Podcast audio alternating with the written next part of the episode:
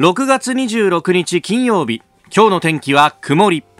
日本放送飯田浩二の OK 工事アップ。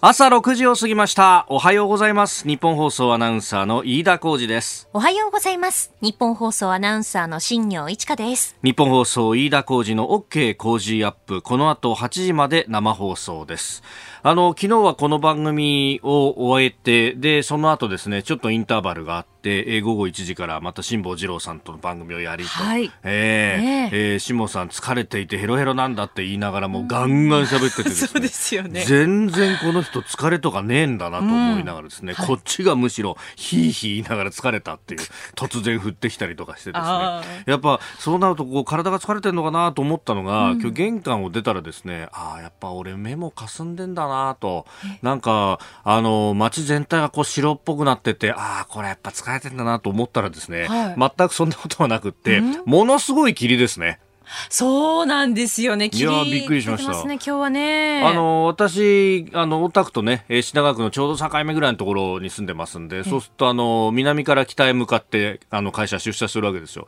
そうすると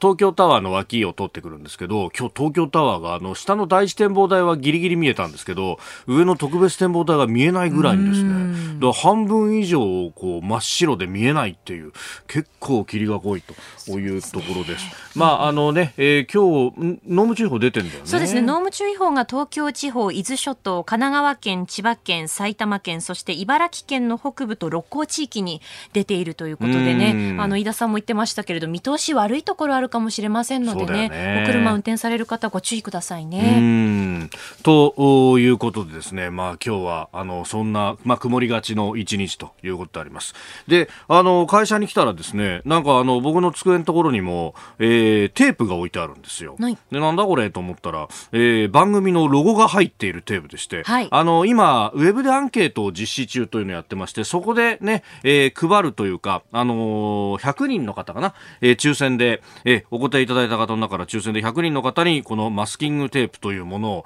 を差し上げるんだって。はい、えー、まああのー、これパッと見た感じは普通のテープって感じだよね。うん、飯田浩二の OK 工事アップってあと放送の時間とか曜日がこう書いてあるテープになってるんですけれど。なんかさ、うん、あの子供の頃はさ確かにこの手のテープでさ、はい、制作をやったりとかっていうのはさ、それこそコップつなげてロボットみたいの作ったりとかやったんだけど、はい、これさ、大人になったら何に使ったらいいの？ああ、これはですね、結構マスキングテープ最近文房具屋さんとかにもたくさん種類並んでるんですけれど、例えば、あの、うん、手紙を書くときに、その便箋をこうデコレーションするのに使ったりですとか。え、何？あの、封をするところじゃなくて？封をするところにも使ったりしますし。あ、それじゃだけじゃなく使えるんだ。じゃなくて、便箋にもこうペタペタ貼ったりですとか、あと手帳を書くときにちょっとこう、気分、気持ち的にこう、あげたいなっていう時はなんか色とりどりのテープをこうピーって引いて、あのデコレーションしてみたりとか。はあ、そういう使い方するんだ。そうですね。おじさんには全くわかんないね。だってテープ無駄にすんじゃんそれ。いや、そういう考え方じゃないより、その、なんていうんですか、彩り豊かにするとか、可愛くするとか、そういうふうな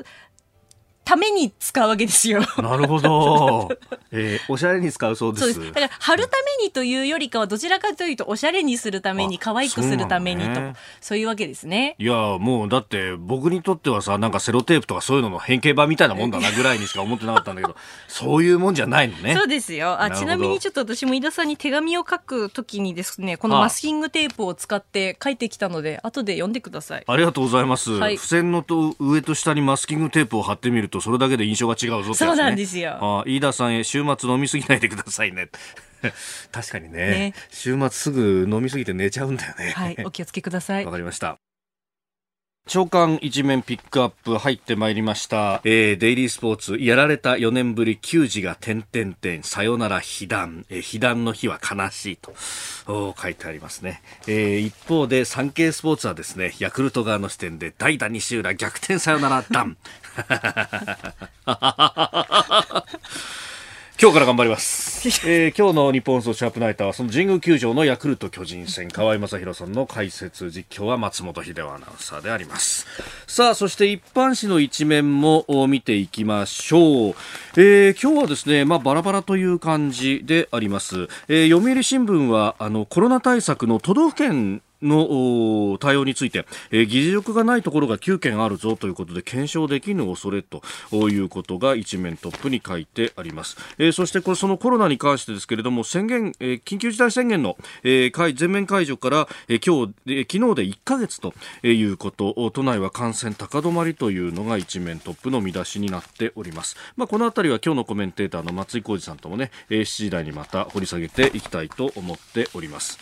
えー、朝日新聞はコロナ共存の時代ということで、えー、緊急事態宣言全域解除から1ヶ月で、まあ、生活様式どう変わったんだろうというような話。そして、えー、毎日新聞は宇宙新時代という特集記事ですね、えー、ゴミと衛星がぶつかると、あのー、これ NASA が提供している、ね、えー、地球の周りにあるデブリと呼ばれるですね、まあ、あゴミ、えー、これ衛星、壊れた衛星の残骸だったりとかそういったものだそうですけれども、これも地球の周りをこう巻くようにね、えー、あると、お結構これに当たるスレスレなんだというようなですね、えー、ことが出てきております。で、えー、東京新聞は経済産業省の持続化給付金事業で問題となった民間への、えー、事業委託に関する、えー、記事、委託ルール見直し着手、えー、透明性を経済産業省が有識者検討会でも非公開というふうにちくりとさしております、え、そして日経は派遣社員も在宅が拡大しているという働き方についてです、えー、一面ご紹介いたしましたあなたの声を届けます、リスナーズオピニオン。えー、ニュースに対してのご意見をお待ちしております。この OK 工事アップは、リスナーのあなた、コメンテーター、私、田新行アナウンサー、番組スタッフ、みんなで作り上げるニュース番組です。えー、今朝のコメンテーターは慶応大学教授の松井浩二さん、えー、余談ですが松井さんはですねテリー伊藤さんの先生ということになって教えていたこともあるというねエピソードも伺いました、えー、今日取り上げるニュースですがまずは緊急事態宣言解除から昨日で1ヶ月、えー、それからイージス・アショア配備計画。さらに 5G の国際連合 NTT が NEC に出資へというニュース、えー、そして昨日6月25日は朝鮮戦争開戦70年でしたえさらに霞が関の働き方改革についても伺ってまいります。さあ気になる記事をご紹介します。6時20分になるところです。あの産経新聞がですね一面からあの斜めに特集記事を出してまして一面にその先出しのようなものが出てるんですが香港に生きるという特集でですね、えー、武闘派女性の告白とあ、えー、103万分の1武闘派女性の告白と。あの去年6月9日に100万人が参加したというデモがありました。まああの主催者発表は103人103万人だったんですがということで103万分の1というふうに出ているこの見出し。あのー、これですね香港でずっと取材を続けてらっしゃる藤本さんという記者の方が書いてるんですけどいやこの人もまたすごくてそのデモに参加している本当若い人たちからもう中国と本当にべったりみたいな感じのあの立法会の議員とかも含めてですねいろんな方にこう取材してあの重層的にこのデモが一体どういうものだったのかっていうのを追っかけて追っかけ続けているんですけど、えー、その中で今日はですねフェイトさんという加盟ですが28歳の、えーえー、女性、この方あの去年のこの103万人のデモからデモに参加し最前線で物資の補給とかそういうのもやっていてという人で、えー、その上ですね今はあの某別の国に逃れて難民申請をしているという方でもあると。でこの方あの手記を出してるんですけれどもあのこうねあのデモの大きな絵がこう報じられるとなんかあの大変なことが起こっていると。でまあ一方でその若者が過激化してるとかですね、まあ、いろんなことが言われてましたけれども中の人たち一人一人の人間がどういうこう思いを持ってやっていたのかとか、ね、あのそれこそ日本の国内で暴力はいけない話し合いでみたいなことっていうのはあの言おうと思えばすぐ言えることではあるんですけれどももちろんそれも正しいし、えー、そうあってほしいんだけどあのこのフェイトさんという人ももともとはそういう話し合いでやった方がいいんじゃないかみたいなところから、えーどう気持ちが変わっていったか、で、そこにどういう葛藤があったかと。で、えー、最前線、本当にこの命のやり取りみたいなものが実際にあったというようなですね、結構こう、あの、生々しい、えー、手記。いや、これを、しかも、この、こういう手記を、これ、あの、この方、加盟で出してますけれども、ただ、あの、ある意味、身元を調べようと思えば、いろんなこうヒントから、あの、調べることができちゃうというのが今のネット社会の恐ろしいところで、で、あの、そういうこうリスクも背負いながら、よくここまでのものが出てきたなと。え、えー、あのデモが、その暴力的な面であったりとか、あるいは警察の横暴さみたいなものばかりがこう切り取られている部分があったりしましたが、えー、中でどういうことが起こってたのかっていうのをですね、えー、この1年余りが経ってそして間もなく、えー、国家安全条例というものができると、えー、その先こういうこう自由な言説というのも言えなくなってしまうしひょっとしたら海外の、えー、我々日本人の記者が向こうで取材するということもあの法律のえー、規制の対象になると、えー、おそらく濃厚にそうなってくるんだろうということもありますんで、えー、よくこういうのが出てきたなっていうものすごいこれ読ませる記事だと。あのでこれあのおそらく連載の形で、えー特集記事が続くと思いますんで、えー、将来出版されたりするといいなというふうに、えー、思っております。で、ことほどさようにですね、中国が本当他の国々に対してのこう圧迫を強めてきている矢に見えると、これ、あの、見方によっては今週ね、月曜日に奥山正史さんに話を聞いたときには、あの、一方で、えー、中国というところは逆にあの、外から攻められることを極度に怖がると。で、えー、攻められるんだったらその前に攻めてやるっていうような、えー、恐怖観念があるんじゃないかというような指摘もされれていました。で、えー、ただ周りの国々にとってたまったもんじゃない、たまったもんじゃないというのがありまして、えー、ASEAN、東南アジア諸国連合がですね、今日首脳会議を行うという記事、えー、読売新聞が国際面に載っけております。で、今までまあ中国の圧迫を受け続けてきたというと、例えばベトナムであったりとかフィリピン、まあこの辺りはパラセル、スプラトリーというですね、えー、南シナ海の、おまあ、島というか、まあこれ、えー、まあ岩礁というようなですね、えー、ところの、まあ、領有権、もともとはベトナムやフィリピンのものだったところに、まあ、あ中国が、あの、無断で埋め立てて自分たちのところだという主張をし、そして国際、えー、司法裁判所からの裁定が出ても、こんなもんは紙くずだと、えー、言って、えー、ほとんど踏みにじって、えー、何もしてこないということがあった。で、あの、今までそうやって、こう、目の前で直面をしている国々は中国に対して、えー、反対をしていたんですけれども、ASEAN 全体としてはこれ基本的にコンセンサスと、あの、全体が一致するところで、えー、共同声明などは落としどころを作るので、なかなかそういったこう一致団結して強い言葉を使うというようなことは今まではなかったんですけれども、えー、それがだいぶ変わってきたということが書かれております。まあ、マレーシアであったり、インドネシアであったり、あるいは、シンガポールというところも中国に対していやいやここまで来られたら困ると。いうようなやっぱりバランス感覚が働くと。いうことがあって、まあ、どこまで結束できるのかが焦点だと、えー、週末注目をしていきたいと思います、えー、気になるニュースをご紹介いたしました。まあ、あの、ニュースについてもね、様々いただいてるんですが、一方で、えー、タイガースについてもですね、いただいております。はい、えー、こちらは香取郡からいただきました、タコ町の泉さん。飯田さん、阪神が投げ銭システムで試合を配信するというニュースが出てました。お金のシビア、お金にシビアな関西人が果たして成功するのか疑問なんですけれども、えー、そこで考えたんですが、逆にですね、采配ミスした監督や三振エラーの選手などが視聴者から、視聴者に投げ銭しなければいけないシステム、罰金制みたいなもんですかね。これがあれば、監督選手も必死のパッチで優勝争いしないですからね。とえー、必死のパッチ。これはあの、矢野監督のね、えー、よく使っていたこと言葉でもありま、あまりありますが、いや、これ、これいい、いいシステムですね。いいシステムですけど、もうあの、某、某ア選手とか一体どうなっちゃうのという ようなこともありますが。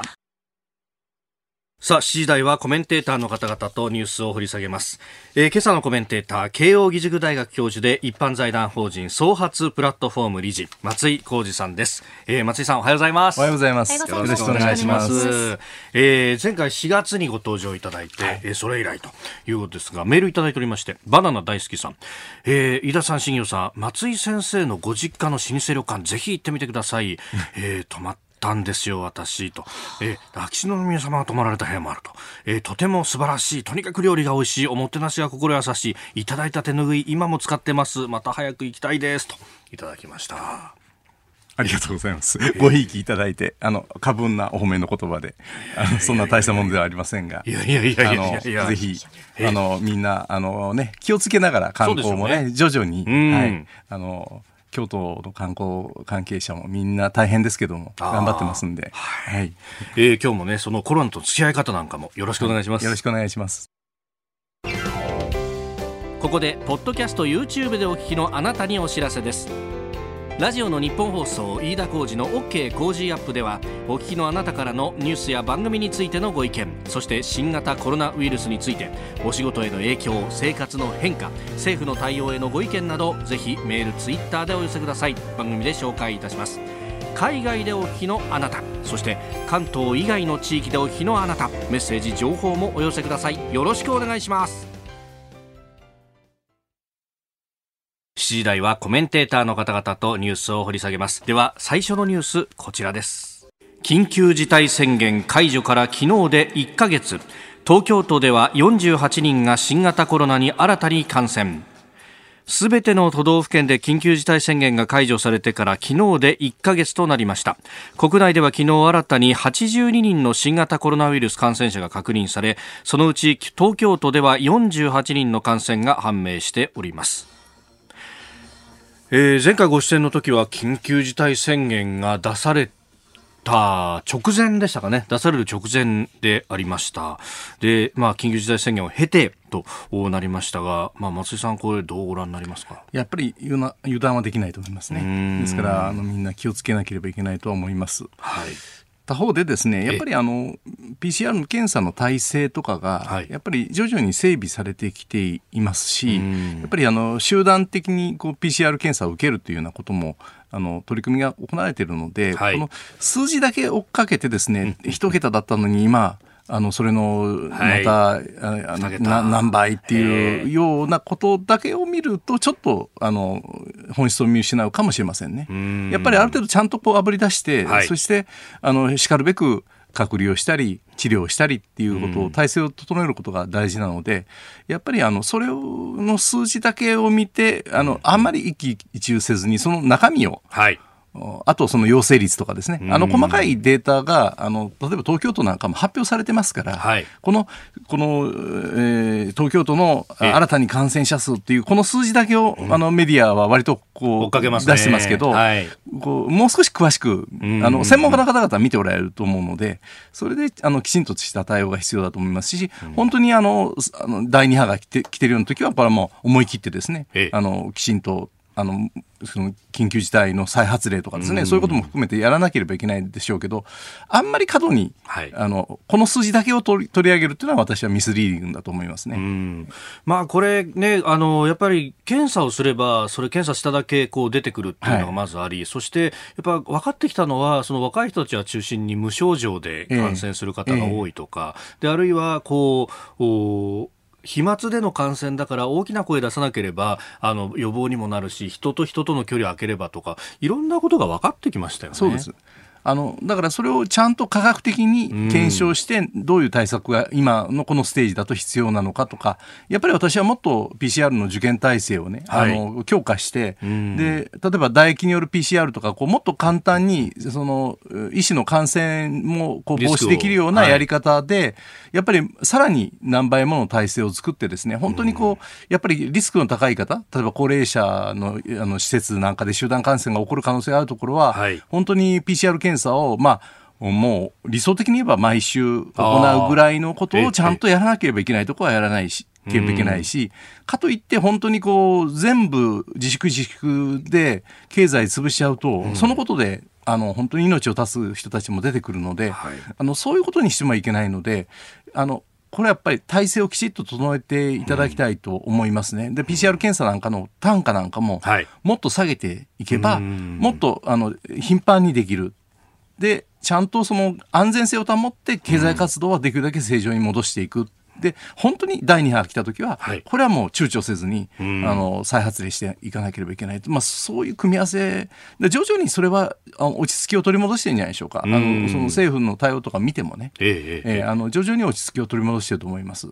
あのよく行っていた夜のバーにですね、はい、この間行ってみたんですけど、飯田さん、やっぱり夜の街って一括りにされると困るんですよねと、カウンターで並んでてって、僕らほとんど話もしないじゃないですかって、やっぱそういうところもだんだんと人は戻ってきてるようですね。そうですね。私もあの飯田さんと同じで あのそういうオーセンティックバー好きなので、えー、えー、あんなとこで別にね客同士がその密接に話をするわけでもないし、カウンター越しも静かな会話ぐらいがせいぜいなので、うん、そういうことまで全部こうひっくるめてですね、まあ、夜の街ということであれしても気の毒だけど、はい、他方で私のそのバーの近くにあるところで、まあ、今窓開けてるから余計ですけど、はい、ものすごい大声でカラオケを歌ってカラオケスナックなんかでですね、はい。こうやっぱりいろんな人たちにストレスが溜まってる。だからそういう部分はやっぱりちょっと危険かなと思うところもあるんですね。だからこう油断せずに、しかし、あんまり過度にこう、ええ、あの、なんですか、みんなが自粛自粛しちゃうと、かえって続かないので、うん、そうですよね。どっかで爆発そこの塩梅が難しいところですよね。えー、まずは緊急事態宣言解除から昨日で1か月という話題取り上げました。おはようニュースネットワーク取り上げるニュースはこちらです。イージス・アショアの配備計画河野防衛大臣が撤回を表明新型迎撃ミサイルシステムイージス・アショアの配備計画をめぐって河野防衛大臣は政府が24日開いた NSC 国家安全保障会議で山口県と秋田県への配備を断念する決定を行ったことを明らかにした上で代わりの場所への配備も困難だという認識を示しました。えー、昨日自民党の部会に出席してその旨を明らかにしたということでありました。これ突然の撤回のように見えてびっくりしたと。お僕もそうだったんですが松井さんいかがですか？いや私もびっくりしましたね。まあこれね今までは日本を守るある意味根幹の一つだったはずなんですけれども、ね、こんなパッとねやっちゃっていいのかなっていうふうにも思いましたが。まあ、ですから、まあ、従来のね、あの、矛と盾といって、はい、あの、まあ、日本は盾の部分、防御をこう鉄壁にして、まあ、矛、要するに敵の攻撃の部分はもう、えー、米軍に、はい、まあ、あの信頼し、えー、役割分担するという考え方のその、まあそ、それは基本的に変わらないと言ってるんですがその、えー、縦の部分のこう性質をですねどうこれから維持していくのか、やっぱり非常にこの今の北朝鮮の状況だって変わらないし、はい、えー、まああの他の近隣の東アジアの環境っていうのは厳しいですから、その中でちょっと質的に物事を捉え直していかなければいけないっていう時期だと思うんです。そういう意味では、あの、まさに今議論になってる敵基地攻撃能力みたいなものをどれだけ保持していくのか、はい、まあ全体としてその、えー、縦の部分をより強化していかなければいけないんだけど、その、まあ、テクノロジーの問題、それから日本という、まあ、狭い国土の中でね、はい、えー、今までのイージス・ハショアのシステムでうまく機能しないということが、まあ、ある程度明らかになったわけですから、えー、あの転局転換点だと思いますね、日本の安全保障の。うん。だからもうとても大切な議論で、まあ、それを今、その河野太郎さんに、ある種、こう、まあ大変な時期だけど、河野太郎さんにそれを、こう、唇を切らせたという政権の判断が、はい。どういう背景でそういうことに至ったのかっていうのはものすごく関心がありますね。おそらくまあこれはすぐには見えてこないで、えー、えー、まあここしばらくどんな状況、どういう議論を自民党内で、あるいは与党内で、していくのかということを見てくるといろんなものが見えてくるんじゃないかと今の段階では僕はよくわからないです。うん、はい、まあ確かにこれ河野さんがある意味批判の矢面も含めて、はい、こう全部昨日の部会なんかでも相当こうやられたっていうようなね話も報道されてますけれどもそこも含めながらこれ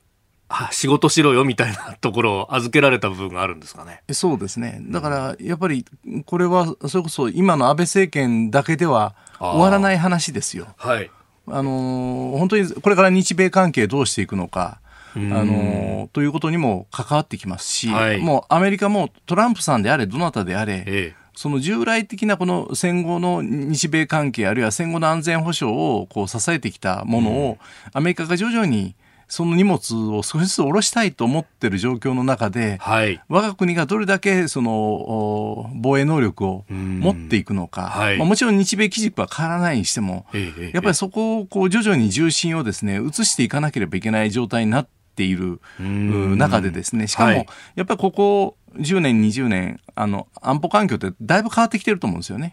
あの、非常にテクノロジーが発達してですね。はい、あの、だから、昔、それこそ、あの、日露戦争の時代は海軍の時代だったわけじゃないですか。はい、ね、だから、対艦巨砲主義で、えー、えー、バルチック艦隊との戦いとか、そう、ね,、いう、っていうね、それがやっぱり、その、空を制するものが、はい。あの戦争を制するような状態になってきて、まあ、第二次世界大戦はまさにそういう状態で、はい、空母の時代、えー、そこからさらにやっぱりこう質的に戦後変わってきてる中でも、もう最近さらにテクノロジーが発達してそれこそ宇宙を誰が制するかみたいな状況になってきてますし、はい、やっぱりサイバー的なところでの攻撃とかあるいは防御みたいなことも大事ですしいろんな意味でテクノロジーの転換の中で、はい、あるいは進歩の中で我が国はじゃあどういうふうに国民の生命安全を守っていくのかそれはどこの国も自国だけで防衛できないという状態の中で、はい、その役割分担とか新しいテクノロジーへの対応みたいなものを限られた例えば日本の国防予算の中で何に重点を置いていくのかということを考えていかなければいけないしそれは日本だけでもできることではないんですよ、ね、だからそれはやっぱりあの安倍政権だけではなくて次の政権次の次の政権あるいはそういう議論に対して野党がどう、はい、あの対応していくのかということも含めて、うん、あのこれからのやっぱり政治のホットイシューだと思います、うん、これ、今までであれば、やっぱりこのアメリカっていうものをこうどう見るか、批判をするのか、それとも同調するのかも含めて、ですね。あの一個の軸があったわけじゃないですか。ところが、そのアメリカっていうのが、そのオバマ政権以降、ずっと引きどんどん引いていってるという中で、このあのある意味こう軸がない状態から一からこう議論を一回構築していかなきゃならないわけですよね。で、今も、このイージス・アショート敵基地攻撃能力の議論の中で、やっぱアメリカの戦争に巻き込まれるよというのが、依然として結構こう出てくると。でも、アメリカって引こうとしてるからそんなことやんないんじゃないのかって素朴に思うんですけど、そうすると、こう、どこを軸にしてこれは議論していったらいいというふうに。まあ、その、やっぱり日米を基軸にするというのは、安易に捨てない方がいいと思いますね。一足飛びにそこにえー、やっぱりかつて日英同盟っていうのがあって、はい、でやっぱりそこを基軸を捨ててしまうとこう漂流するわけで、やっぱり日米基軸は捨てないで、その中でしかし、あの、アメリカ側のいろんな状況もあるし、はい、それからやっぱり中国の圧倒的な台頭ですよね。この、まあ、軍事バランスが今世界の中で大きく変わろうとしてるということと、はい、まあ、それとやっぱり北朝鮮という、こう、暴発要因があるっていうものに対してどう備えるか。ということだと思うんです。ですから、軸はずらさずに、しかし、やっぱりこう、この中国が台頭して、まあ、尖閣なんかも非常にこう、あの、こういうコロナの状況の中でね、はい、やっぱり、したたかに動いてきてますよね。確実に、あの、現状を少しずつ少しずつ変更しようという動きが出てきている中で、いかに守っていくかっていうのは、本当に難しいところで、だからその軸をなしにはできないと思いますね。これしかも今尖閣の話も出ましたが、あそこ海底のこうな自分たちの名前を付けようと中国がしてきたりとか、えーえー、これそのやっぱ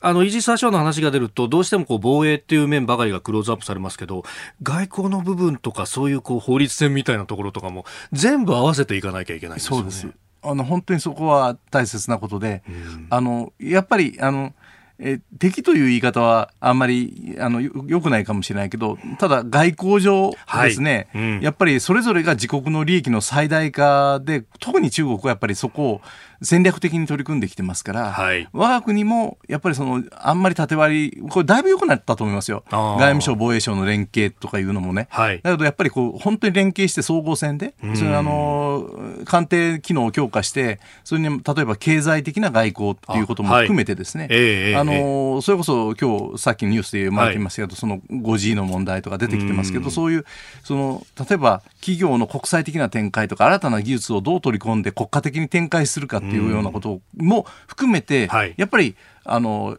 とてもしたたかに国益の最大化ということを目指している国があの非常に近くにある、その中で我々はやっぱりあののほほんとはしてられないので、はい、やっぱり総合的なあの戦略機能を高めていかないとあのこれからの時代厳しいと思いますね。だからそういう意味ではちょっと 5G は遅れましたよね。まあ後で出てくる話かもしれませんけど。あもうもう今言っちゃいましょうそのまま。NTT が NEC に600億円の出資で 5G で国際連合というニュースが、えー、出てきたんですけれども、まあこれファーウェイなどこうみ睨みながらというところですけど、これは遅い。いや遅いでしょう、やっぱり。さあのおそらく日本政府の関係者も、はい、あるいはあのいわゆ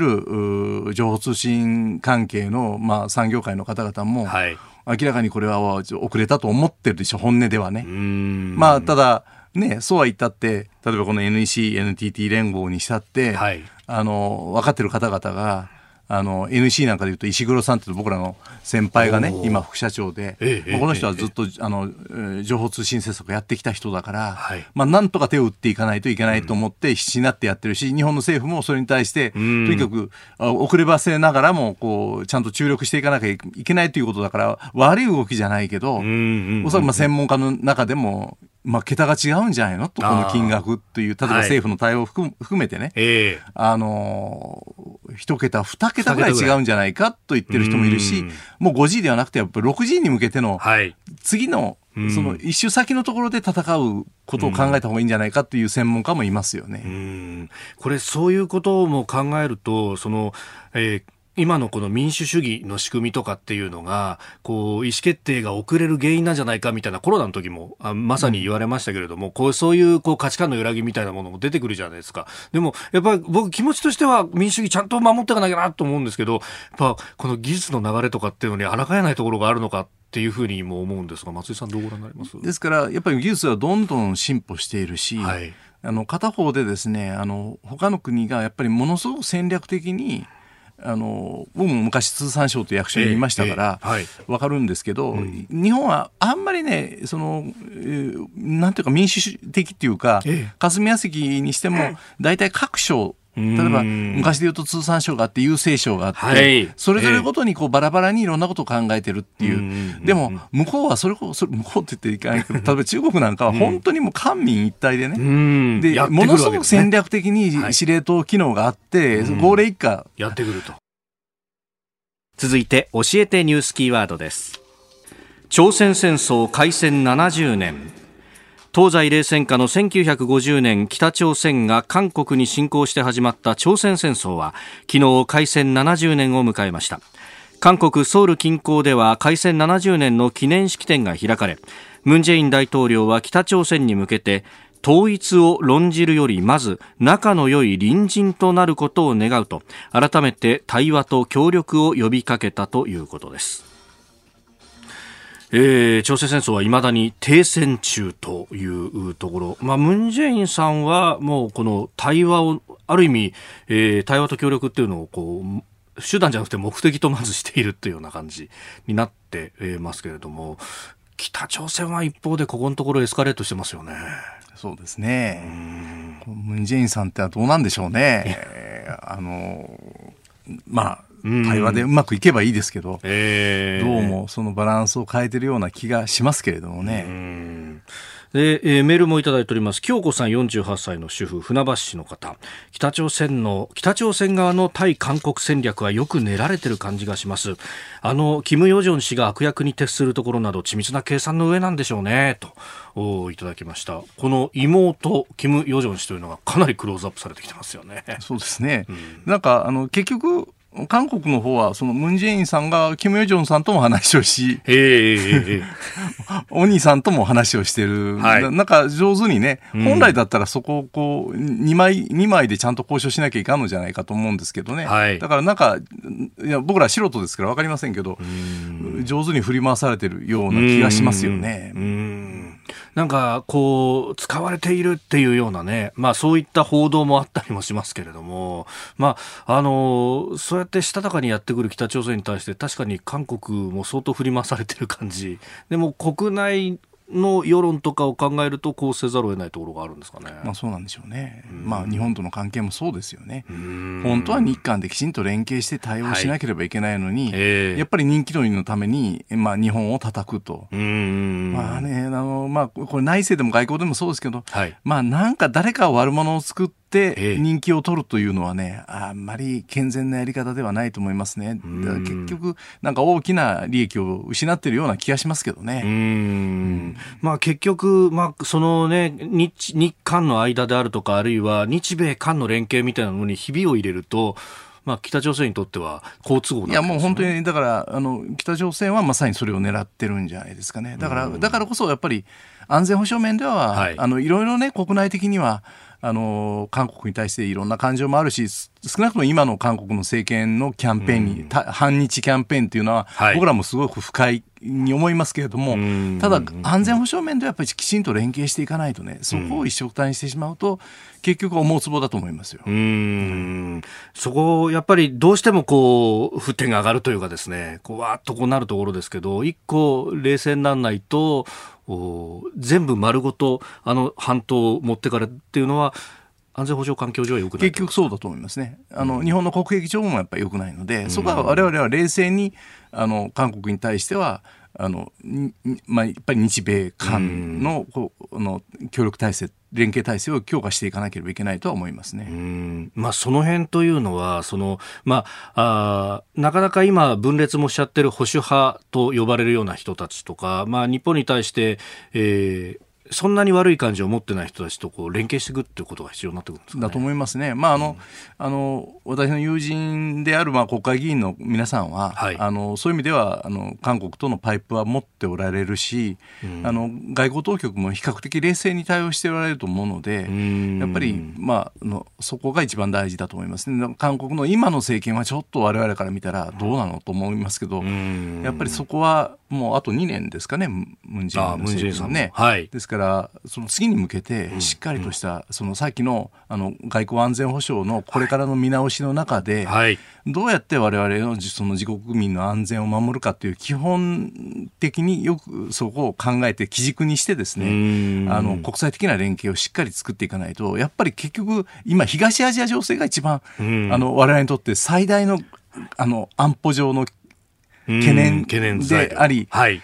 そう一番きな臭いところなんで、えー、そこは冷静に守っていくっていう対応が必要だと思いますし、あの私は日本の野党にもね、はい、あのぜひここでなんか反安倍みたいなキャンペーンでですね、えー、えー、その韓国みたいになんか誰かを悪者にするんじゃなくて冷静に今の安全保障環境の中で何が一番対応が必要なのか、私はその例えば敵基地攻撃能力みたいなものを一足飛びにそれ議論するのはやっぱり危ないところもあると思いますよ。危ないところもあるけどやっぱり今の安保環境の中で今の国際環境の中でどこの国とどう連携して日本を守るのかということを冷静に議論してほしいですね。だから中途半端になんかもう安倍政権ももうどう考えたってそんな長く続かないんですよ。まあ、4選ないって言ってる以上は、えー、もうあと1年ちょっとあのこんなこと言うと大変安倍政権関係者には失礼かもしれないけど、はい、だからその次に向けてね、の反安倍とかいう意味じゃなくて、あの、本当に外交安全保障でどうやって、あの、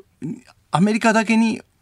そのアメリカの核の傘だけに、はい、えー、もう依存するっていう時代じゃない状況の中で日本はどうやって国を守るか、うん、でやっぱり本当に隣にものすごく危ない国があるし、はい、そのものすごく危ない国に、結構こう翻弄されてる隣国があるっていう状況の中で、はい、どうやって我々が自分たちの国を守るどういう連携関係を作っていくのかってのは、もう本当に真剣に考えてほしいですよね、次の総理大臣に一番期待するのは私そこです。はいえー、今日のキーワード朝鮮戦争開戦70年でした。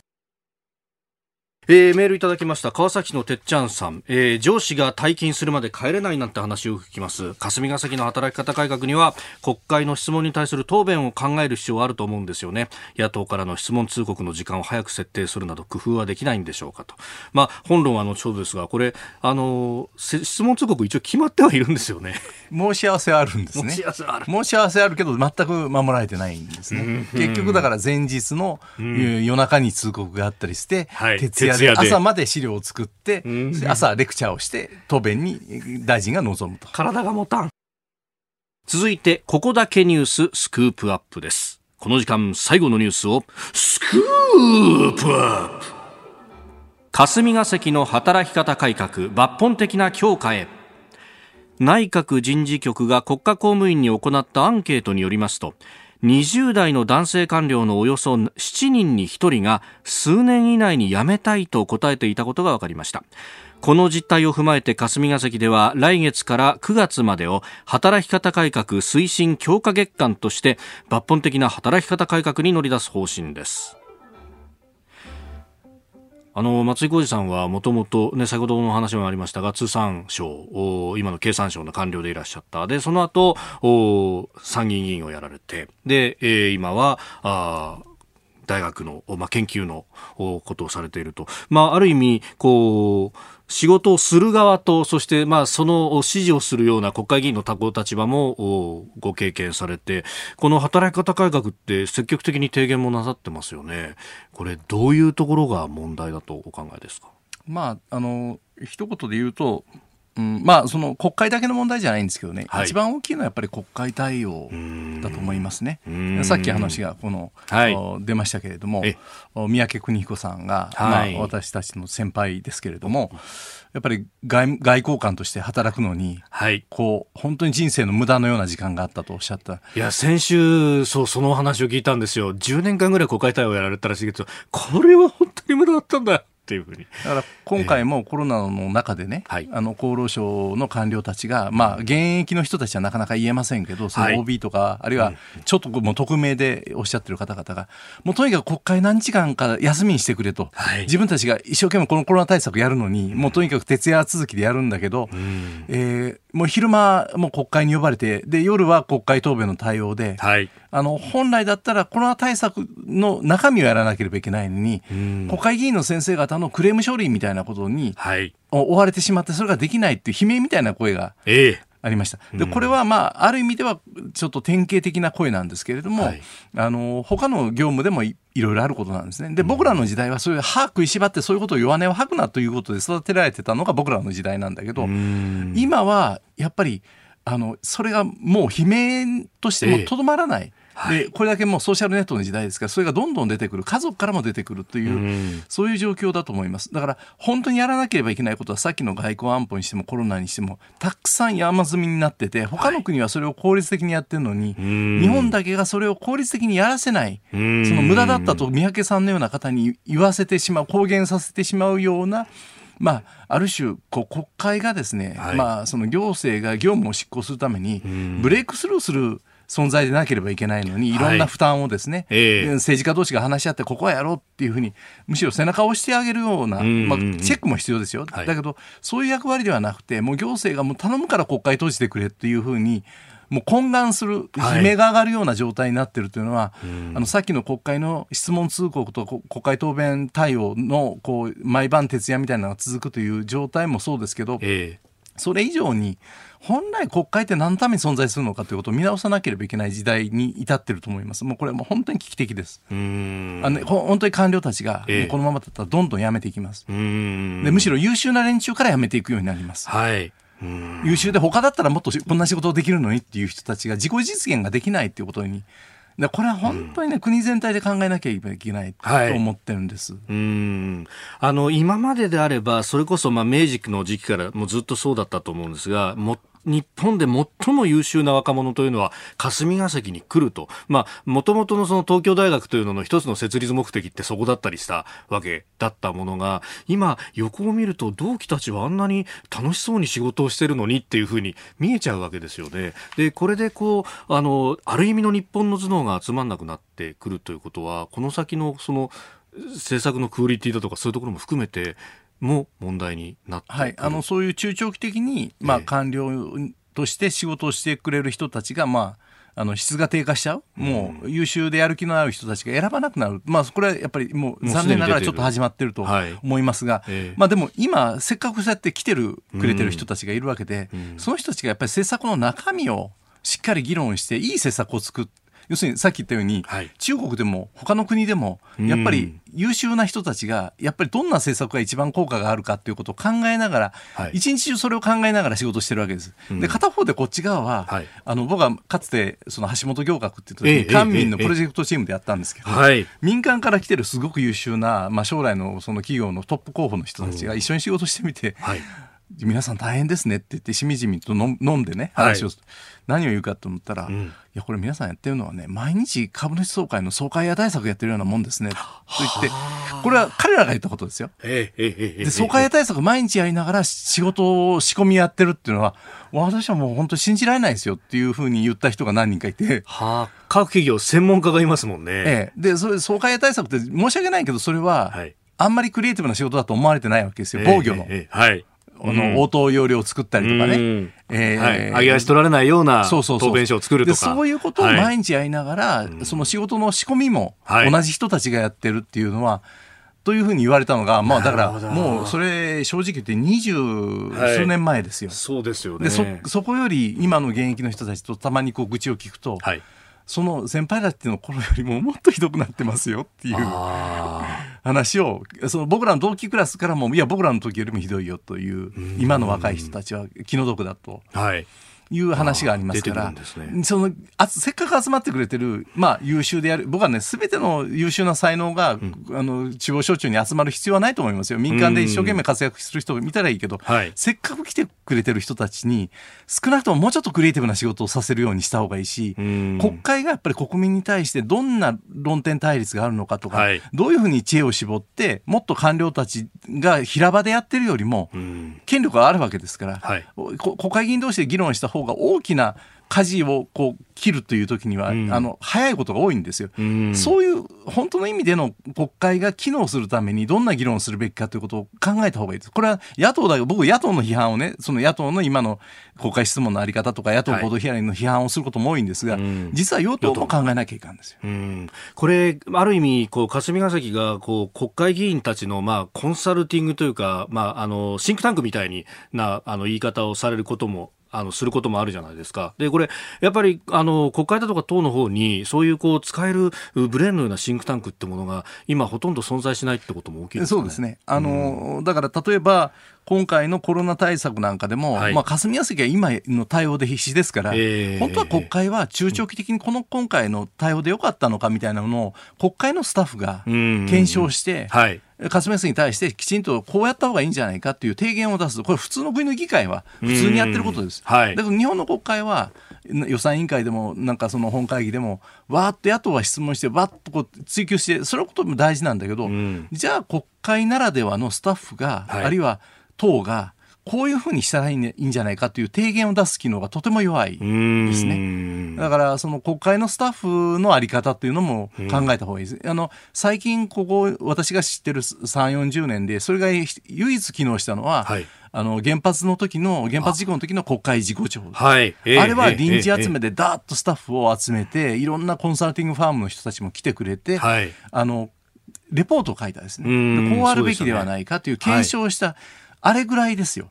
あとは、なかなか国会独自の、あの、その、国会のスタッフが問題点を明らかにして、こういう改善案を出した方がいいんじゃないかっていうようなものをなかなか出せなくて、日々の委員会で野党が追及する。はい。で、そこをしのげば、まあ、終わりっていう。う最後は数の力で法案はきちんと通っていくみたいなふうに。はい、なので、結局、その民間の人がおっしゃった、意味軸もおっしゃった、総会や対策を毎日やってるんですね。えー、だから、本質においての、その、改善提案がなされてるわけじゃなくて、その場をいかに、収めるかということにものすごい労力を労力を費やしているのでだから結局三宅さんのような方が10年間無駄だったというふうにおっしゃるわけです議論してもそのことが次につながればいいんですよ。確かにあの時は国会事故調があって政府事故調があって民間事故調があって東電も事故事故調査報告を出したっていう。でそれぞれがちょっとずつ違ったりなんかするんでここはどうだったんだっていうのが、またさらにこう議論になっていくっていう、そういう循環が生まれてましたよね。結局やっぱり次のね原子力安全規制、はい、今それは議論はあるけれども原子力安全委員会というのはできて原子力規制庁というのはできて、はい、そこがやっぱりなかなか電力会社の言いなりにはならないよということを言うような仕組みになってるんです、その仕組みについて批判もありますよ、えー、だからそれはやっぱり次の体制につながってるんですよね、だからそういうことをやっていかないと、だから森友家計問題とかやったけど、じゃあ公文書の管理ってどうなってますか、はい、で結局、今回のコロナの時の公文書の管理もできてないじゃないですか。メモ取ってないんじゃないかとか、議事録ないんじゃないかとか。同じことやってるじゃないですか。だからそ、その場でばーっと追及するんだけど、次の公文書管理のために、じゃあ誰がそれメモを作るのか、それ体制を、それちゃんとアーキビストとかいうのは他の国ではいたりするんですよね。はい、そういう人たちをちゃんと体制作っていって、そういう人たちに定員を振り向けないと、じゃあ文章を作るとかそれを公開するっていうことができないんですよ。そんな労力がないんです今の霞が関にね。でその分野党合同ヒアリングで呼ばれてしまって、はい、いつ議事録を作れって言うんですか？みたいなのが、まあ、現場から聞こえてくる悲鳴なんですよ。だそこをやっぱりよりよく改善するためのあのいろんな議論だったら意味があるんですけど。その場でのハラスメントだったら、はい、結局三宅さんがおっしゃるような10年間無駄でしたと三宅さんの人生の中で10年間無駄って言ったら相当なもんですよ。そうなるわけですよね。えー、なんか、本当いい、いい、そういう前向きなことができりゃいいなってね、すごく思うんですけれども、えー、霞が関の働き方改革、スクープアップ取り上げました。ポッドキャスト YouTube でお聞きいただきありがとうございましたこの飯田浩司の OK 工事アップは東京有楽町の日本放送で月曜から金曜朝6時から8時まで生放送でお送りしています。生放送を聞き逃したあなたぜひラジコのタイムフリーサービスで新型コロナウイルスに関しての最新情報ニュースやスポーツエンタメなどをぜひチェックしてください。さらにこの番組では公式ツイッターでも最新情報を配信中。スタジオで撮影した写真などもアップしています。そしてもう一つ私飯田浩司夕刊富士で毎週火曜日に飯田浩司の「そこまで言うか」を連載しております。こちらもぜひチェックしてください。